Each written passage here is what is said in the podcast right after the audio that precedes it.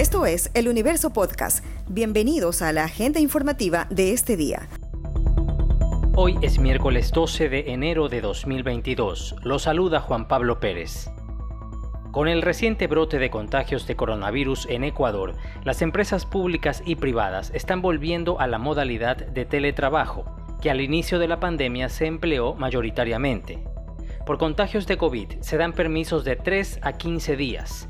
La abogada laboral Vanessa Velázquez resaltó a El Universo que el trabajador no debe ver descuentos por permisos médicos y explicó el proceso para tramitar los certificados en el Instituto Ecuatoriano de Seguridad Social IES. Los permisos médicos normalmente antes de esta disposición eran tramitados personalmente por el empleado, validando el certificado médico con el código que genera el IES para que a ellos les paguen el subsidio, es decir, el 75%.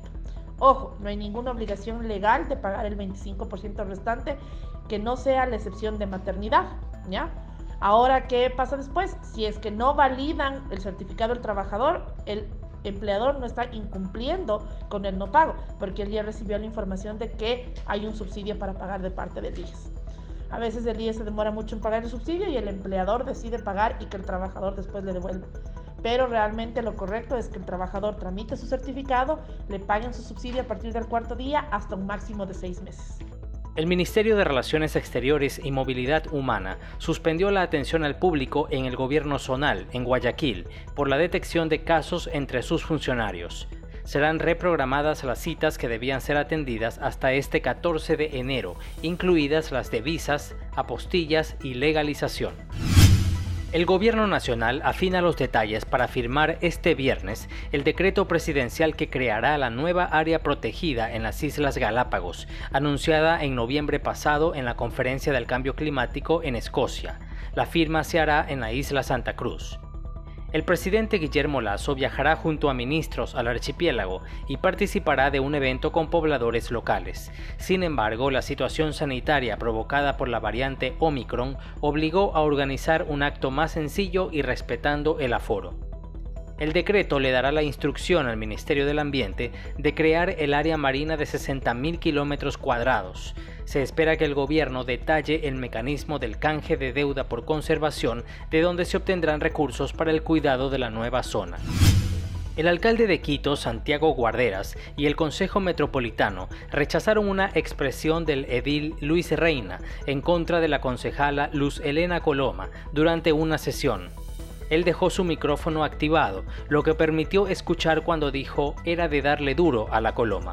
La ley orgánica de empresas públicas no hace remisión a los GATS respecto de... Era de darle duro a la coloma. En parte. ¿Qué dice? Luis Reina está abierto, me quiere dar duro, dice. ¿Me puede explicar? Le voy a ah. dar duro a la coloma. ¿Qué quiso decir con eso? ¿Qué quiso decir con eso, concejal Reina? Adelante, concejala Luz Elena Penoso, penoso, pero quedó grabado, todos escucharon, ¿no? Así funcionan. Ante el reclamo de varios concejales, Reina debió disculparse y aseguró que usó una metáfora. Dijo que supuestamente se refería a que las ideas hay que debatirlas, y si hay puntos de vista distintos hay que expresarlos, hay que decirlos con frontalidad. La concejala Soledad Penites también ofreció disculpas a nombre de la Revolución Ciudadana, a la que pertenece Reina. Aprovechó para pedir que se generen acuerdos entre las distintas bancadas para llegar a aprobar resoluciones y ordenanzas en la ciudad. El Ministerio de Gobierno pidió a la ciudadanía tener cuidado y denunciar amenazas de extorsión que se dan en redes sociales como WhatsApp el periodista Arturo Barriga publicó mensajes de un tal Kelvin Ruiz de la banda Los Choneros, que le pedía dinero para supuestamente darle la identidad de personas que buscarían matar al comunicador. La Secretaría de Estado recordó que los mensajes amenazantes tienen diferentes connotaciones, desde asegurar que tienen secuestrado a un familiar hasta que sean contratados sicarios para asesinar a una persona. El comunicador Eduardo Andino respondió a la publicación de su colega y comentó que incluso ha recibido llamadas con el mismo mensaje.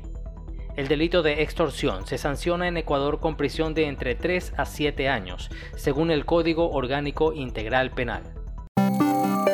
Esta noticia ha estado entre lo más leído de eluniverso.com en las últimas horas.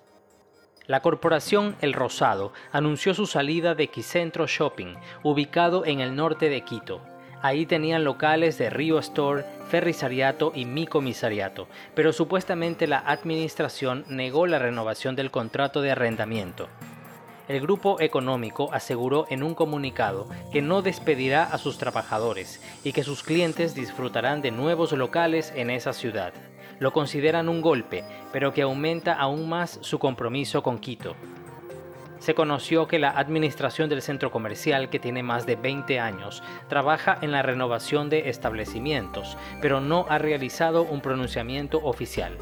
La corporación El Rosado fue una de las 10 empresas con mayores ingresos en 2021. Esto fue lo más destacado de la jornada. Hasta la próxima.